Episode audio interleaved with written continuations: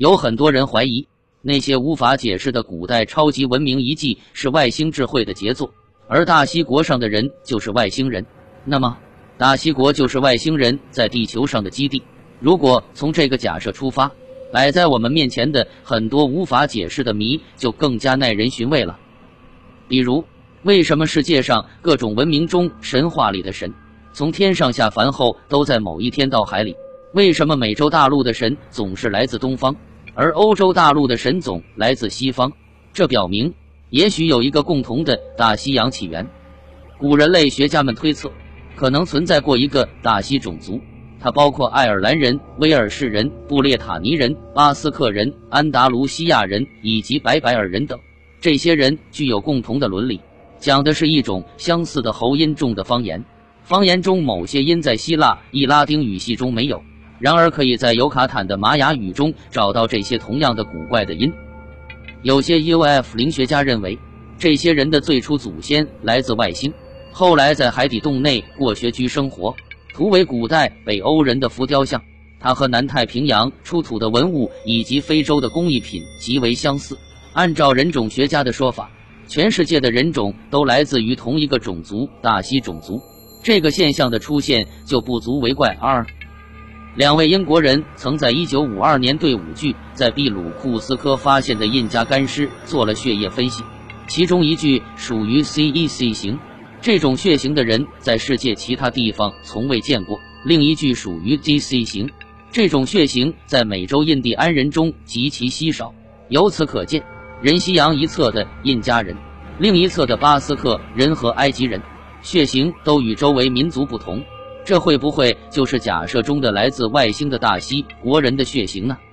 考古学家挖掘出的战生物化石，这些化石的样子奇形怪状，实在看不出它们是由什么生物的骨骼演化而成的。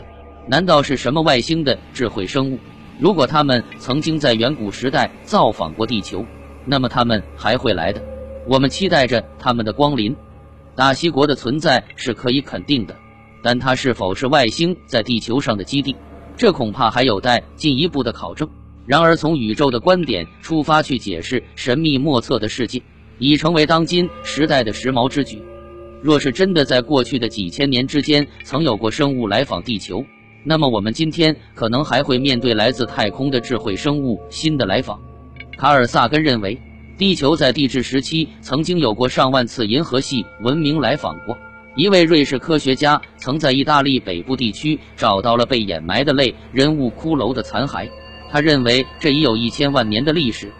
在澳大利亚的岩画上有一些奇怪的生物图案，那些生物好像不是来自地球上的，而且身上仿佛穿着酷似现代宇航服一样的东西。难道在很久以前，就是地外生物穿着宇航服来到澳大利亚，在岩石上留下了他们的标记吗？在美国内华达州孔特利贝尔神深峡谷地层内，人们曾发现一个鞋底的痕迹，其清晰程度乃至粗线条纹路都看得十分清楚。估计这一鞋底的印记已有一千五百万年的历史。在智利的热带丛林中，曾找到过一个金属球，其直径有一米，重量约有三吨，而且它的成分是谁也不知道的化合物。奇怪的是，金属球光滑的表面，无论用火烧、用酸液浸。还是用刀切削都毫无影响。智利科学院院长拉莫斯泰尔杰茨博士认为，这一金属球是地外文明代表有意留下的。他们在远古的时代就可能到过我们星球，也可能在我们的时代也拜访了我们的星球。在法国和意大利的许多岩洞的壁上刻画着许多奇怪的标记，样子同飞碟的形状相仿。专家们已知的类似岩洞有拉兹卡岩洞、阿尔塔米拉岩洞及埃比斯岩洞等。这些地方至今已发现有近两千多个类似的标记，都是石器时代留下的。最为知名的阿尔塔米拉岩洞中有字母形状的地方长达两百米，在此洞内能找到三种不同的标记，主要是在洞的顶壁。考古学家连高曾明确提出大西国居民是外星人。这是他根据在乌拉尔找到的金质图表来认定的。这些金质图表在美国保密局存放至今。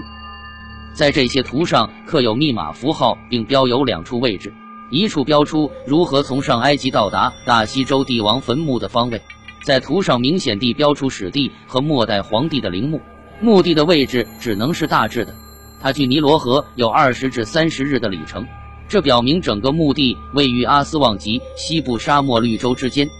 在精致的图表中，还表明一万五千年前大西洲上曾有过宇宙飞船着陆，其上面有高度发达的类似地球人的生物。在古代的日本画上会有称之为 Kano 的生物。据说公元七百至八百年前，众多日本人士在日本见到过此种生物。根据日本的古老传说，此类生物在河床中沼泽地带活动，滑行时不穿任何衣服，伸出长长的爪子，头很小。